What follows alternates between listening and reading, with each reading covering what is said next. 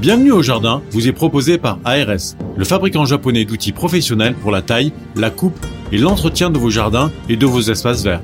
Vous avez besoin d'un avis, d'un conseil? Consultez-nous sur notre site www.ars-france.fr. Vous n'avez pas la main verte? Alors prenez-en de la graine avec nos paroles d'experts.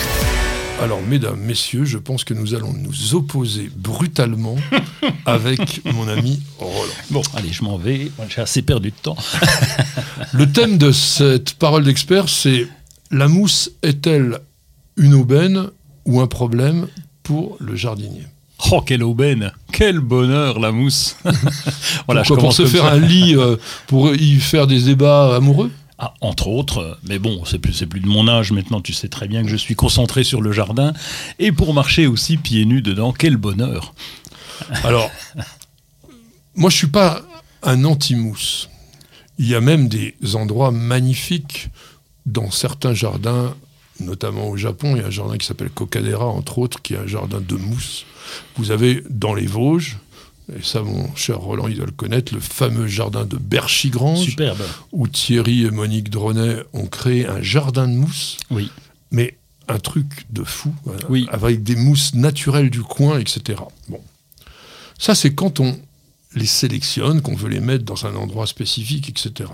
En revanche, quand vous voulez avoir un joli gazon, bien sympathique, bien à l'anglaise, la mousse, c'est pas top. Oui, mais là, c'est qu'on s'est trompé quelque part. Parce que si la mousse apparaît, c'est bien qu'il y a eu sans doute un peu d'ombre, un peu d'humidité, un peu d'acidité. Donc pourquoi faire un gazon à cet endroit-là? Autant laisser se développer la mousse.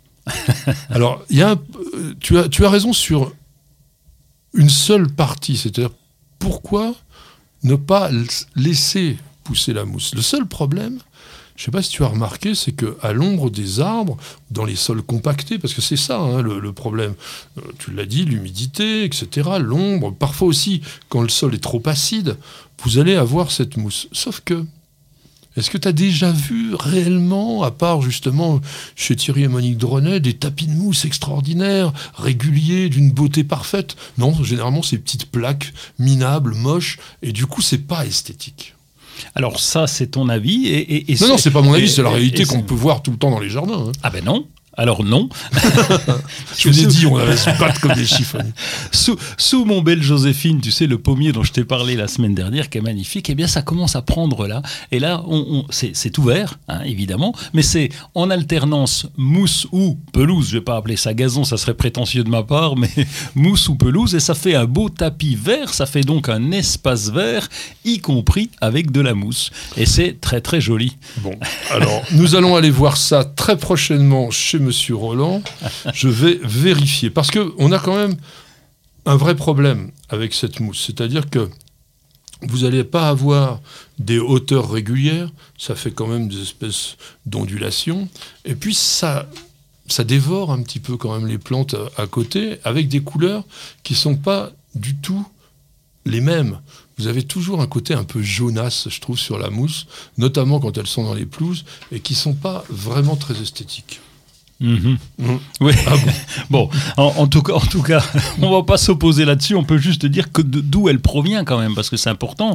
Et c'est vrai qu'elle provient surtout de, bah, de, de, l'emplacement. On a parlé de l'ombre, ça évidemment, au pied des arbres, c'est très conséquent. On a parlé de l'humidité. Alors évidemment, il faudrait couper les arbres pour ne plus avoir de mousse, pour que le soleil s'installe là. Euh, c'est un peu compliqué et donc euh, euh, c'est pas très simple. Tu as parlé aussi de sol acide. C'est pas, enfin, je dirais que c'est pas notre cas, nous, donc, nous avons un sol plutôt alcalin, calcaire, et donc là, la mousse se développe quand même assez bien. Et donc, c'est pas systématique. Autant l'humidité et l'ombre, c'est une, c'est une certitude, autant l'acidité. Parce que tu dis ça, alors qu'aujourd'hui, par exemple, euh, comme on ne peut plus utiliser euh, du sulfate de fer, enfin ce qu'on utilisait dans le temps, euh, d'origine chimique, on a tendance à trouver dans le commerce des calcaires qui sont considérés comme étant des produits qui vont empêcher le développement de la mousse. Et toi, tu dis non. Et c'est efficace alors bah, Je ne sais Nous, on n'a pas, ce problème de mousse, euh, tout simplement parce que nous n'avons pas de gazon dans notre jardin. Ah. Il n'y a que des plantes partout. Mais euh, j'en vois pas particulièrement dans les sols calcaires, c'est vrai. Normalement, c'est quand même un signe un peu d'acidité. Enfin, de toute façon, attends, on parle de mousse en général, euh, il y a énormément d'espèces différentes. Bon. On a oublié de parler du robot de tonte aussi. Tiens. Alors le robot de tonte est, un des éléments majeurs pour éliminer la mousse. C'est extrêmement efficace. Ah bon? Ah bah par exemple, moi je veux dire, la première fois que j'ai vu un robot de tonte en action, c'était en Vendée, et j'ai vu une pelouse, mais alors c'était le Parc des Princes, quoi. C'était formidable. Et j'ai demandé à la personne en lui disant Mais comment tu fais? Et puis on a vu un robot de tonte passer. Il m'a dit C'est ça depuis deux ans. Ah ouais? Il dit Je n'ai plus de mousse, je mets plus d'antimousse. Je mets de l'engrais qu'une seule fois par an. Et le fait de tondre en permanence permet au gazon de taler. Parce que pourquoi est-ce qu'on essaye d'éliminer la mousse dans les gazons? C'est parce qu'elle prend la place des herbes graminées que l'on a sélectionnées et que l'on veut conserver pour avoir cet aspect euh, fin et régulier du, gazon. Donc, à partir du moment où on permet à chaque touffe de gazon de grossir en largeur, c'est ce qu'on appelle le talage, eh bien, la mousse, elle, n'arrive plus à, se développer. Et c'est vrai que le gaz... Alors, je sais pourquoi tu allais me dire ça, parce que quand on tombe très très rare, on favorise théoriquement la mousse. Mais c'est quand on tombe très rare, mais d'une façon irrégulière. L'avantage du robot, c'est qu'il tombe tout le temps. Si on, a, si on a une petite surface, oui, c'est vrai. Alors, j'avais vu le contraire également avec des gazons tondus assez courts et avec un développement de mousse qui prenait le pas sur le gazon. Alors, c'est vrai que quand on parce que pas la mousse... tendu de façon oui, un peu irrégulière. Bon, alors, maintenant, on va dire, vous voyez, on peut avoir le pour, le contre. Simplement, moi, je le vois sur notre chaîne News Jardin TV, allez regarder le sujet qu'on a fait sur la lutter contre la mousse du gazon, le nombre de personnes qui l'ont regardé, regardez aussi la quantité de produits anti-mousse pour gazon qui se vendent par an, ça veut dire que c'est quand même un problème chez pas mal de personnes, même si c'est un problème peut-être plus psychologique que réellement oui. technique.